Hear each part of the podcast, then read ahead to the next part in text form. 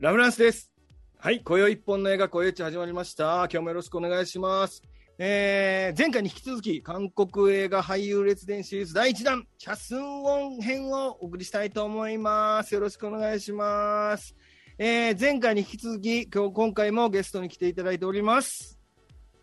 不思議ラジオ金座座というポッドキャストをやってる石山と申します。よろしくお願いします。あー、お願いします。えーシネマクティブ東京支部よりロンペです。よろしくお願いします。お願いします。お願いしますもうちょっとテンション上げてもいいよ。イエーイ え、あの、そんな高尚なうち、ポッドキャストじゃないから、もう、わーとか言っても全然大丈夫。ロンペさん、ウェーイ言うて、ロンペさん、ウェーイは？ウェイは嫌だよな。言えよ。はい。ということで、無茶ぶりでおすすめしていただき、していきます。えーはいチャスンオン特集やります。えー前回は、えーハイヒールの男という映画をご紹介しました。これ、うんあの、前回もね、あの、一生懸命説明してますから、聞いてください。はい。ということで、今回は、えー、小内独断偏見、チャスン王を見るならこれを見ろ第2弾ということで、今回ピックアップする映画はこちら。はい、頑張れチョルス。2020出ました。年。出ました。2020年公開。111分でございます。うん。えーこちら監督脚本はイ・ゲビョク読まれへんな。脚本ああれ？おかしいですね。脚本キム・ヒジンチャン・ユンミパク・ジュンイ、えーパク・ジョンイでえー主演がチャスンオンオム・チェヨンパク・ヘジョンというキャスティングになっております、で、えーこの映画はですね今現在は UNEXT で配信中です。えー、と先ほどのハイヒールの男は Amazon プライムですね。はい。で今回の「頑張れチョルス」は現在 UNEXT で配信中ですので、まあ、この話を聞いた後に見れるということでぜひこのポッドキャストネタバレ前半ネタバレしませんからね。あの、はい。そこまで聞いたらもう急いで見てくれとうん。いうことでございます、えーキャストはですね、まあ、主人公チョルスが、まあ、もちろんチャスンオンですねうん。で、えー子役のセッピョルがオムチェヨン。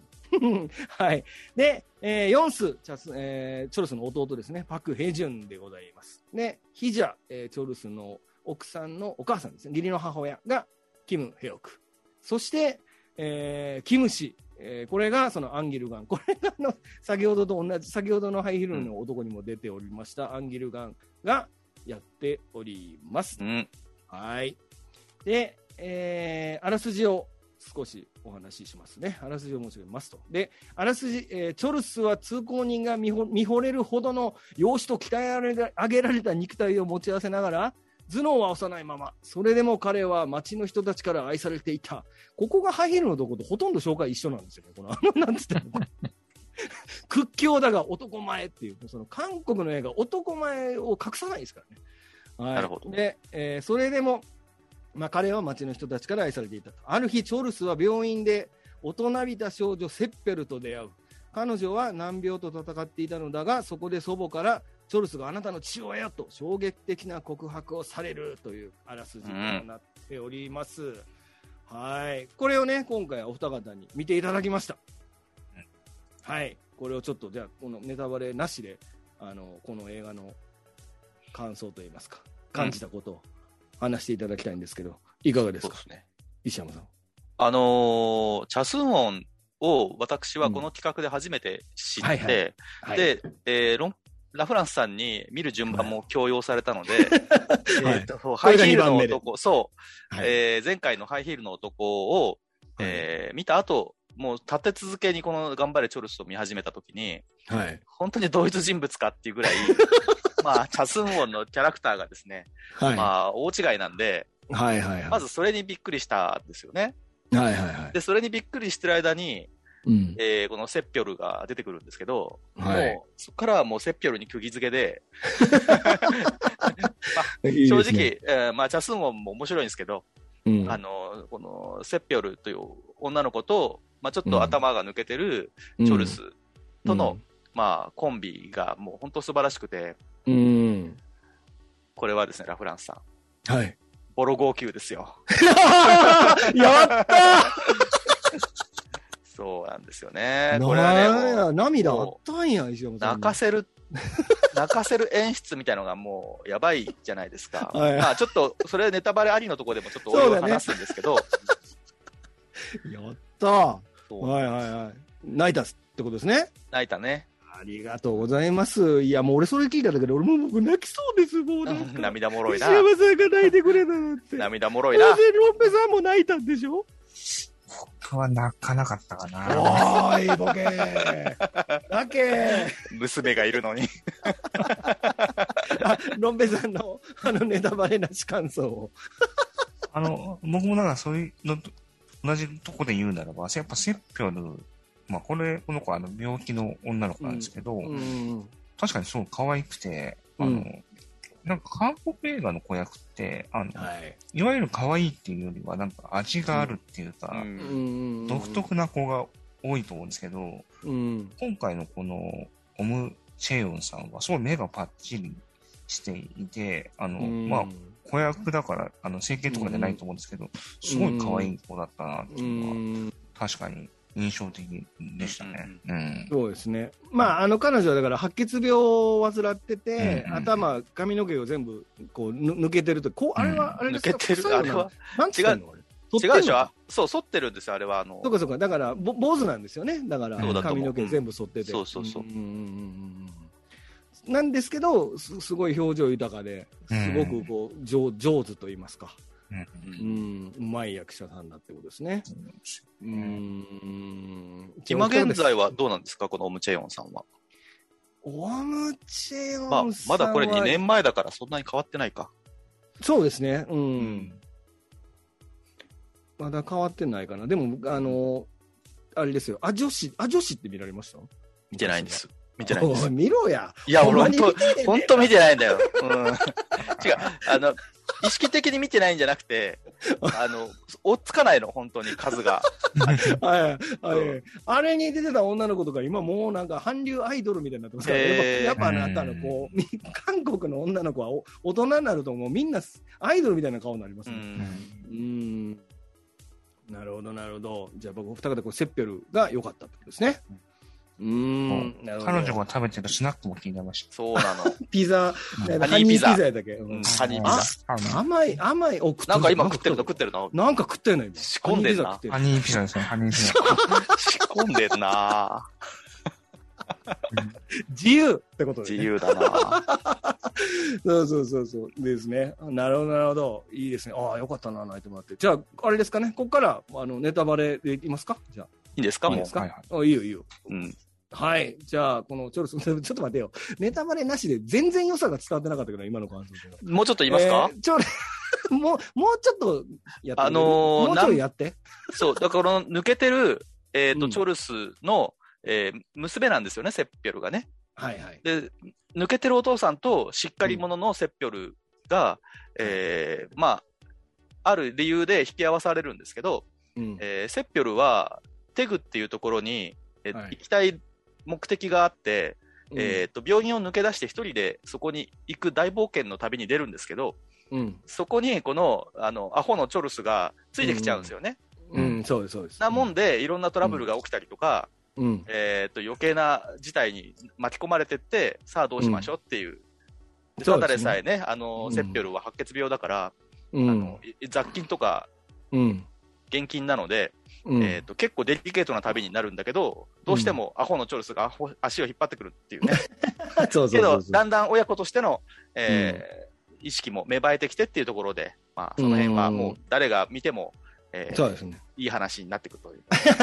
まあだから、その、あの、存在を知らなかった娘と存在を知らなかった父親がお互い出会って、そこから、ひょんなことから、その、ロまあ、旅に出ることになるっていう、まあだからロードムービーっていうそうなんですよね。体裁もあるってことですよね。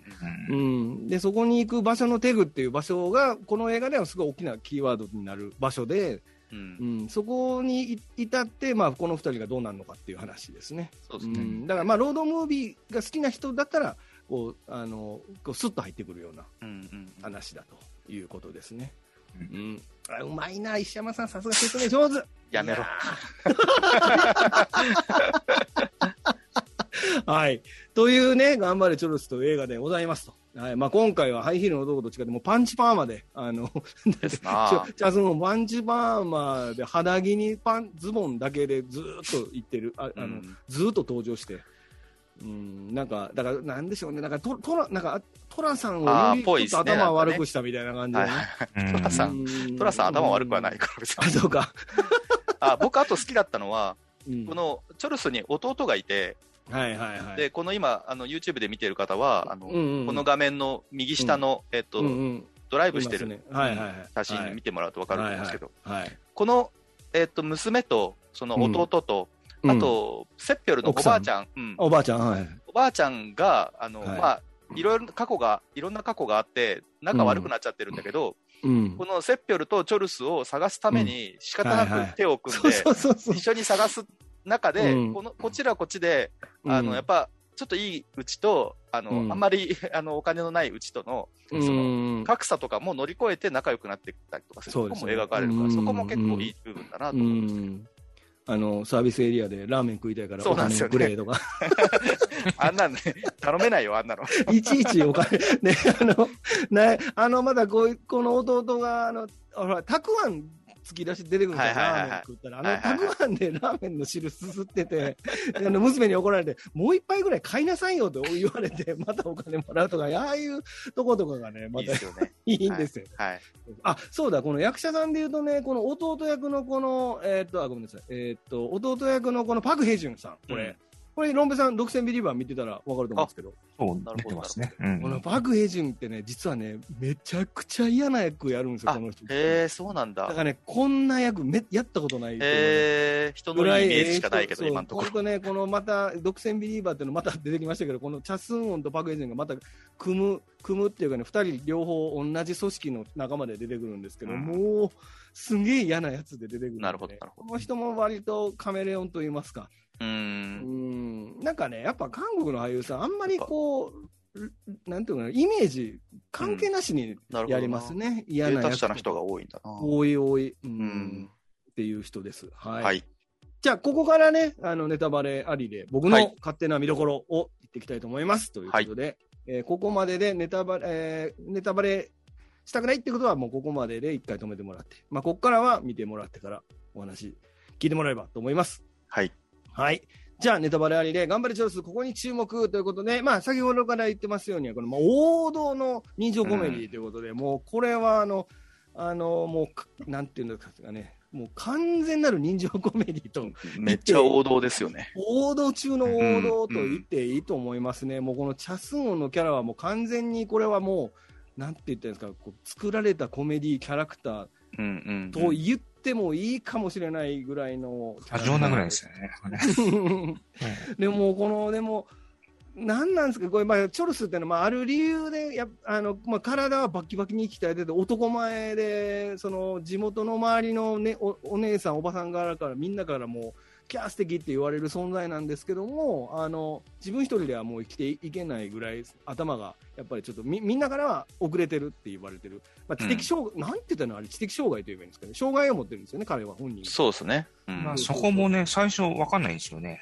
どういうとことなのかがね。ううんん、で障害を持ってて、でまあ、弟か、家族に養われてると言いますか、そうですね。そういう状態で出てくるんですね。うん、でその彼が、まあ、その彼がその障害のせいで、要はそのあの起こるトラブルを僕らは最初は面白おかしく見るわけです、この映画って。うん。うん、でそこがあのなんていうんですかね、まあ、王道の人情コメディとして、まあ、見ていくっていう、なんなんですかね、あのあれ、裸の大将みたいなもんなんですかね、彼の彼も。わかんないですけど、ああ、確かに。ま。すよね、なんかね。周りになんか影響を与えていくっていう意味でうん。は。確かにね。うん。うん。っていうような役で出てきて、まあ、最初それでこう笑わせていくっていう、まあ、人情コメディとして見てもらっても全然いいと思いますね。はい、でそれでもう一つが 障害を持つ父と子の交流ということで、えーまあ、今回、その初めてあのセッペルっていう女の子が自分の娘だってことからあのひょんなことで分かるわけですね、まあ、ひょんなことでもないか。あの義理のお母さんが無理やり連れていくんですよね。そうですね。あの連れてき方も面白いですよね。連れてき方はすごい。信号で急にあの道がわからないから乗って教えてとかって言ってそこそこ左って言ってるのにどんどん右に行くとかはいはいはい。無理やり病院に連れてって、まあ、要はそのドナー血液が合致合致するドナーを探してるのかな骨髄のね、移植するためのねドナーを探してて、その自分の父親に、の血を、まあ、もらうために連れて、無理やり連れてくるっていう。家族が一番適合する確率が高いですからね。うんうんうんうんですね。うん。だから、だからその娘と、じゃあ父親は、だからチョルスは娘の存在を、まあ、知らなくて、うん。で、せ娘のセッペルはセッペルで父親の存在を知らなくて、その二人が出会うと。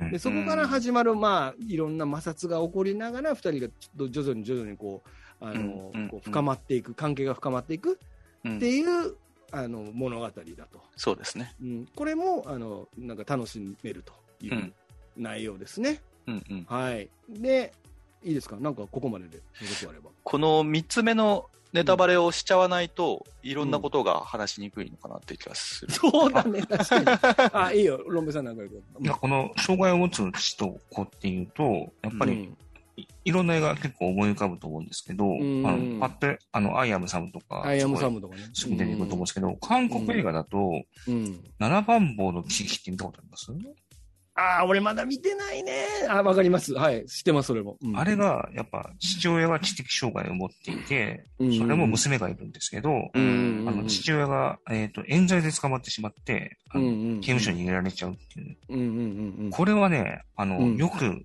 それこそよく泣ける映画っていうことで、タイトルが上がる韓国映画なので、ああ、うん。僕はね、なこれ、まあうん配信で見ましたけど、泣きましたよ。なんやねん、こっちでも負けや。あの、もう一回、もう一回タイトルを言ってください。七番坊の奇跡ですね。これリメイクですよね、韓国の映画あ。いや、あの、韓国映画も7番坊の奇がオリジナル？跡で、オリジナルで、えっ、と、うんトルコがリメイクしてるんですトルコがリメイクか。うんへうん今、ネットフリックスで見れるのはトルコの方だけですね。多分やん。それ、俺、見ろって言われてんのにまだ見てないんです。ごめんなさい。泣きます、それは。うーんで、そこら辺の映画とやっぱ違うのは、あの、うん今回は、あの、娘の方もちょっと重い病気があるっていうところが、ああ、はいはいはいちょっとね、ポイントかなというところだと思いますね。うんそうですね。お互い病気っていうか、病まあ、お互い病気って言い方したかんか。あの、うんまあ、弱点があるというか、そうですね補っていくそうですねっていうところがあるんじゃないかなと思うんですね。うんうんうんなるほどな。うん。なるほどね。う。うんん。じゃあ、三つ目いきましょうか。はい。はい。じゃあ、三つ目は、えー、2003年に起きたテグ、えーテグ地下鉄、えー火災惨事というのが、まあ、今回の映画の実は裏テーマになっておりまして、うん。うん、ここがね、結構この映画のなんかちょっと深くなるところなんですけど、うん。まあ彼が、要はチョルスは実は消防、消防隊員、元消防隊員で、えー彼はその、まあ、テグっていう、あのー地名ですかね、テグの地下鉄、テグで起きた地下鉄の放火事件というのがありまして、うん。まあ、これがその2003年にあのテグのそのあの地下鉄の駅であの放あの 誰かがそのか放火をした事件があってそれのその、結構その放火した事件の時に結構管理がずさんですごいあのにこう例えば片っぽだけ地下鉄が止まってて火災が起きてるわけですよ。うんうん。それなのにあのむ対向してくる電車を止めずにそのまあま。電車が来たんですよ。で、そのそれで止まってしまったから、その隣の電車にもえあの炎症しちゃって、うんうんどえらい火事になっちゃったってなるほどな。うん、これ実際にあった事件が、この映画の中に、この映画のテーマ、この映画に描かれてるんですね。なるほどな。そうそうそうそう。で、このチョルスはその時に、えっ、と、こう人を助けようとしてた消防隊員で、で、その、そこに自分の奥さんが、うん。たまたま地下鉄に乗ってて、出るってことがわ、分かって、あの、無理して助けに行った結果、こんな風になっちゃうっていうね。だから生まれつきのね、人じゃなかったってことなんですよね。そうそうそうそうでそこからちょっと映画の質が変わるというか。変わるそうそうそう。こんな風なものになるとは思ってなかった。思ってない、うんそうそうそうそう、そうなんですよ。で、冒頭からね、やっぱり見直してみると、やっぱりその、なんかあの、チンピラが逃げたら地下鉄、要はその、うんセッペルと、あそうそうそうまず、うんテグに行くときに、真っ先に地下鉄は乗らないって断ってて、で、2回目にその、ま、あの、カード取られた、ま、窃盗、万引きしたやつ、ヤクザにも、が、地下に降りた時もやっぱり地下に降りれなくて、うん。っていうのがあって、そこら辺のね、付箋の貼り方というかう、んうんうん。情報の出し方とかもやっぱうまいし、うん、チョルスもやっぱむ娘も、あの、うん。テレビドラマが好きなんですけど、はいなんかそのテレビドラマの中の描写みたいな感じで、ちょっと過去を、まあ、こんなだったよって見せたりするっていうのもね、過去の描写をテレビドラマスタイルで見せていくっていそうそうそう。なんかね、そこら辺の情報の出し方もね、なんかね、面白いな。そうですよね。面白いですね。工夫がありますよね。そうだからやっぱ奥さんが、えっと、チョルスとその、まあ、駆け落ちしてるんですよね、だからう。んう。ん。駆け落ちしてて、だからそのそのチョルスあの義理のお母さんと仲が悪いから、そのセッペルの存在もわからなかったっていうことそうですね。ですよね。うんうーんそのセッペルも実は奥さんが妊娠をしていて、でもその妊娠していて地下鉄に乗ってて事故に巻き込まれて、奥さんは、まあ、死んじゃうんですけど、あのセッペルだけが助かるっていうう。んうんうん。ことで、でその時にあのもうチョルスはやあのもう障害持っちゃったんで、もう全くそれを覚えてないっていう状況の2人なんですよね。うん。だから英雄として多分報道とかされてて、うんだからあの街の人とかは多分それ知ってるわけですよね。そう優しそう、その優しさの理由も分かるわけですよ。なぜ彼にみんな優しくしてるのかって、弟が、弟の優しさもなんとなく分かる。そういうことですよ。ね。だからほっとくわけにいかない人なんですよね。そうそうそう、そうなんですよ。うんうんっていうまあ、そのは、それこそ、あの、アン・ギルガンさんが演じてる役もね、んそうなんですよねあれもいいんだよな。もうアンゲルガン最高なんですよ。そう俺はテグにはいけないからっつって。そうそうそう。あの、それもねするやつね。だからこれ韓国の人はテグが出てきたところで、もしかしたらちょっと感じずうんうる、ん。ね、勘ぐる人もいるのかもしれないですね。か多分だからもう冒頭でテグに行くって言って地下鉄に乗ろうとしない主人公なだだけでなんかピンとくるのかもしれないですね。うん。そう。だから僕この映画見てて、やっぱ思い出したんですけど、あの、うんうん。チューブって映画見てます？韓国の映画。見てない。ごめん、見てないですか？なんか、うんそれって、あのー、ペルナが出てた映画なんですけど、うん。おう。ん。あの、僕はですね、あの、ペルナが韓国の女優で一番好きなんで、僕うんも、お 見てへんやないかい。セッペルの次に。あのね、セッペルの役名やないかい。あ、そうか。あの舞台挨拶とかトークとか過去にですね、へー。3回見てるんですけど、あの、その1回目が、このチューブって映画で、あの、うん2004年の東京ファンタスティック映画祭っていう、あの、今もうなくなっちゃった映画祭の、確かオールナイト上映の一本だったと思うんですけど、それのうん。チューブが上映された時にペルナが来て、あの、舞台挨拶したと思うんですけど、うん。このチューブって映画が、あの、まさに、えっ、とね、2003年とかのまさにだったんですけど、その時の話ですね。そう。で、あの、しかも、地下鉄に爆弾を仕掛けたテロリストの話なんですよ。うーんで、確か、その、テグでの事故があって、うんあの、なんか大惨事を予見してた映画とか言われて、公開が延期されたんですね。なるほど。ああなるほどでっていうのを思い出しましたよ、ここれう見て。ーんあ、チューブって、あの、中部地方のチューブじゃなくて、あの、すいません。な夏だぜ夏の夏だぜのチューブですね。夏だぜのチューブですだし、 Remember Me のチューブです。そういうことね。うん。うんはいはいはい。 Summer Dream のチューブです。そう、もうええねん。3個目はもういいね。2個でいい。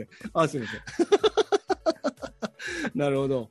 それが2003年、4年で、だからそれを思い出されたってことですね。そうですね。だから、あうんそういえばあったなって思い出しましたなるほどな。うーん。なるほどね。この、セッピョルが、うんその、病院を抜け出して、そのテグまで大冒険する理由が、最初僕、お母さんに会いに行くとか、そういう話なのかなあーそうだよねあれね、なかなか明かされないですからね。そうないもんね。まさか、あの、野球カードをね、ボールね。うん。野球、ボールか。ボールをもらいに、いサインボールもらいに行ったのかそ。う、イ・スンヨプのサイン入りボールを取りに行くっていう、本人出てきましたね。本人出てきてました、イ・スンヨプが。結構有名な選手なんですか、あの人も。巨イ・スンヨプだから、ほら、巨人にいた選手ですうんへそうそう、それも、あの、この映画で言って、日本から帰ってきたばっかりっていう。なるほどなるほどうんそうそうそう。韓国でやっぱ英雄なんだなって。ね、あの、ライオンズで、なんか、引退したんだなっていうの。なるほどな。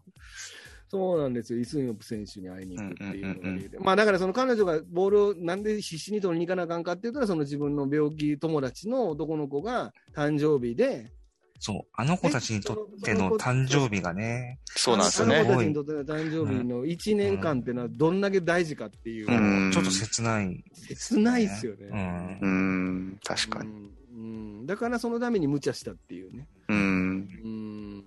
うんそこもね、また泣けるって。あとほら、あの、銀行の ATM のところで、なんかいじめられてた女子高生が入ってくるシーンあるじゃないですか。ましたね。うんうんうん。あれ、あれもなんかすごいこう、なんて、こう、なんかそう、あの、セッピョル見て、なんかあの、いじめられ、あれ多分お金、彼女のためにお金下ろしに来てたわけでしょ、あの女の子って多分。うんうんうん。それを、なんか、あの、あの女の子に喧嘩打ってボコボコにされて帰ってくるみたいなさ。うんうんうん。ああいうもんなんか、もう俺お父さんもああいうのも泣けちゃうのよ、そういうのそういうのやられると。お父さん、お父さんね。お父さん。あとあの、酔っ払いのおっさんが、なんかあの、何？あの、お前のお金ぐらい払ったるわとか言って、あの、検問で捕まるとかさ。はいはいはいそういうのいいっすよね。そういうのいいですよね。検問でつな、捕まるのも、この後の映画でも出てきましたよね。なんかね はいはいはい。うん。そうね、捕まってましたね。そうそうそうそうそう。そうなんですよね。そういうのもね、なんかまあ、まあだからこれ、こんで、あとやっぱ最後の、まあちょっと、あの、ファンタジー的ですけど、こう、ヤクヤクザが道を開けるシーンとかさ、そう。最初ね、そこでね、うんあの、涙腺がね、ヒュッとね、引っ込んだんだよね。ちょっとね、くどくて、いや、勢いに任せて泣けや、そこは。それがね、それが2回目、み今日見直した時には、うんうんそこもスッと通り過ぎて、あ 最後、最後。そう、チョルスがね、はい。チョルスの、えっ、と、血液がセッピョルには適合しないってことが分かって、はいはいはいはいはいで、チョルスってはいアホ、アホなんだけど、なんかはい何もかも分かんないわけじゃないじゃないですか。うんはいはいはい。きあの、弟に、兄さんの血液は合わなくてダメなんだって言われて、もうボロな。それで、チョルスなりに考えるんですけど、え、俺がバカだからダメなのかっていうじゃそう。そうそうそうそうもそうう。泣けてく、そういうことじゃないんだよ。でも、なんつったら分かってくれるんだ、こいつはっていう。弟の気持ちとかも考えると、本当泣けてきてでもそうそうあの、あそこがあって、あれですよね。奥さんのお母さんと、あそうそうなんですよね分かり合えるってとこですね。そう、んカルグクス、うちの小麦粉は体に悪いけど、うちのカルグクスは美味しい。そうなんだよ。ね。カルグクス食いてーとか思ってた。そう、このチョルス、頑張れチョルスは食べ物がよくたくさん出てきて、うんなんかいちいちうまそうですよね。テグのもつ料理とか、うまそうですね。このうんうんテグに行ったらもつ、もつ食わなとか言うてますからね。言ってますよね。でもなんかすげえ汚そうなんだよな。チョルスアホだから、全部、大きい、多い数は全部100個なんだよね。あれ、あペッケって言うんですよね。ペッケ。あの、もう、ペッケが泣けんねんな。だから、で、あれ、だから、ほら、その時も、あの、ペッあ彼多分ね、100より上が数えられない。数えられないですね。うんそれで、数えられなくて悔しくて泣くシーンあるじゃないですか。はいはいはい。もうやめてってなるんですよ。で、これ、これ見てチャスンオンの魅力、ち一つ気づいたことがあるんですけど、はい。この人口周りが面白いんですよね。口周りが、リスみたいな口リスみたいな特にあの、自分のこう腕筋の？筋肉を見せびらかすときに力入りすぎて口がおかしくなってるっていう。そうそうそうそう。そうそう。ちょっとひ。ひげ濃い系じゃないですか、この人って。そうそうそう。そこがだからほら、なんかハイヒールの時も相まって面白いんだよね最後ひげボーボーでした。そうなんだよね。そうそう。一回あの筋肉ガーン見せたら筋が痛えって筋壊すの。つったつったみたいなね。そうでもなんか、冗談に思えないぐらい、なんかそのやっぱこう障害を持ってる人の演技が、なんかやっぱリアルっていうかね、なんかちょっとこう挙動不審なから目つきするじゃないですか。うん。うーん、すごいうまいなそこのとかと思う泣け泣けシーンはやばかったなだってあのさっき石山さんが言ってるシーンって、うん。あの本来ならだ打足なんですよ、あれって実は。まあそうですね。うん。だって、だってやっぱり地下鉄の降りたところでもう意識失いそうになって、チョルスが後ろ倒れてて、助かるじゃないですか。うんうんうん。で、病院に行くために渋滞してて、あの、ヤクザが開けてく、道開けてくれて病院に行くでしょ、うん。で、その後のエピソードですよ、あれ。だって缶開けようと思ったら指切ってのはいはいはい。うんエピソードで、あれって多分ほんまに、あそこなくてもいいと思う、なくてもいいようなシーンなのに、ね。あそこで泣いちゃうっていう、なんかその、うん。指を押さえればいいだけだろうとかって言って さ、もうやめてってなります。やっぱこれ、コメディだからっていうのもあると思うけど、まあ、か過剰にくどいですよね、演出がね。くどい、くどい、くうどい。ん、だからもうん。う、やりすぎぐらいの方がいいのかもしれないなとは、今は思いますけど。うん、うんまあ、その終盤の感動ポイントね、確かに。うんうんすごい連続できますからね。そうな んだよね。畳みかけてくんだよ畳みね。かけてくるんですよ。もうサービス精神旺盛なんですよ。だって今言ったやつの他に、あの、うんさらにあれですよね。報道を見て、みんなが来てくれるみたいな そうそうそう。描写とか、あの、遮蔽ビニール越しに父を抱きしめる設定を見て最後ね。うんこれ4つぐらいなんですよね、なんか。あるある。はいはいはい。畳みかけなんだよね。普通やったらもう、もうええわってなるのに、思いついたの全部やろうみたいなね。なんかね、その都度泣いてますよね。まんまと泣いてみたいこれもだからなんか結構お国柄なのかなとか思って、もうなんかあの、なんていうの、こう、何の悪びでもなく、うんどんどん足し算で見せていく映画っていうかね。一切引き算のない映画ですね、これ。確かに。取ったの全部入れちゃってる。な。取ったの全部入れる感じですよね。う んこれで使ってないフッテージないんじゃねえかっていう。そうそうそうそう。ほんまですよね。そうで、これ本当にネタバレになっちゃうから、本当に見てないのに、今うん聞いてる人は本当に止めた方がいいと思うんですけど、そうね。はい。さ最後の最後の話ちょっとしたいんですけど、その、その後の話。その後の話、エンドクレジット後の話なんだけど、セッピョル下校バージョンが出てくるじゃないですか。うん。はいはいはい。もう、あそこほんと可愛くて、セッピョル気に入っとんな。セッピョル気に入っとんなよな。もう韓国の芦田愛菜だと今思ってますから。ああ、わかるわ。いつ言おうかと思った、それ。うん。うんチャスフォンがにうんに韓国の阿部寛だったら、セッピョルで、すね。えーオムチェヨンさんはね、うん芦田愛菜ちゃん、芦田愛菜ですね。可愛さ。うん。芦田愛菜だよって言ってもらっていいですか？オムチェヨンだよ。なあ やれよ。やらないのよ。ルークさんじゃないのよ、俺は。ああ、失礼しました。はい。あロロンベさんやってくるでしょ？芦田愛菜で。どうぞ。僕は、そういうのやってないですね。うちはそういうのちょっとやってないんなんやねん。で、もう売り切れてるんで。すいません、無茶ぶりすいません。はい。あの、ほら、地下鉄助けに行くときにさ、あの、携帯が落ちてるじゃないですか、みんなの。はい逃げた、に逃げたのか死んだ、死んなくなったか。あの、携帯にいっぱいこうメールが来てるやつとかめっちゃ泣けませんでした？ああそこあ。は確かに、うん実際になんかこういうのあったのかなみたいな。実際にて、うんその携帯、地下鉄の事故あったところに携帯が落ちてる、そこに俺みんながメールしてる。で、だから携帯はどんどんどんどんピカピカピカピカ光ってるわけですよ。うんあの、持ち主がいないのに。うん。ああいうの切ないですよね。で、お母さんの方はお母さんでもう、あの、頑張ったけど無理かもってメッセージ受け取って絶望してて。はいはいはい。それをチョルスが見て自分のおか奥さんが地下にいるってことを気づくんですよね。あうんの事故の現場に見にうんうん行って。うんうん。うん。ここの映画でね。だから、振り幅が本当、すごいなと僕は、だから、ハイヒールの男の後見てるから、はいはい。あもう、す、すごい、本当に、だから、こう、こういうこと、かなり器用だと思うんですよ、チョルスの演技って。うん。なんか、やっぱ草薙くんとかじゃやっぱできないなっていう。俺、今なんで俺そんなこと言ったんだろう。草薙君と舞台出てますからね、チョルス。そうなんだへーそうそうそうはいはいはいなるほどなうん。やっぱそ相当器用な人だなっていうのは、思思いましたねうん。なんかね、バカバカしい演技してるんですけど、ちゃんとそう障害持ってる人に僕僕は見えたんですけどね、なんかこう、ちょっとした、こう、うん素振りがね。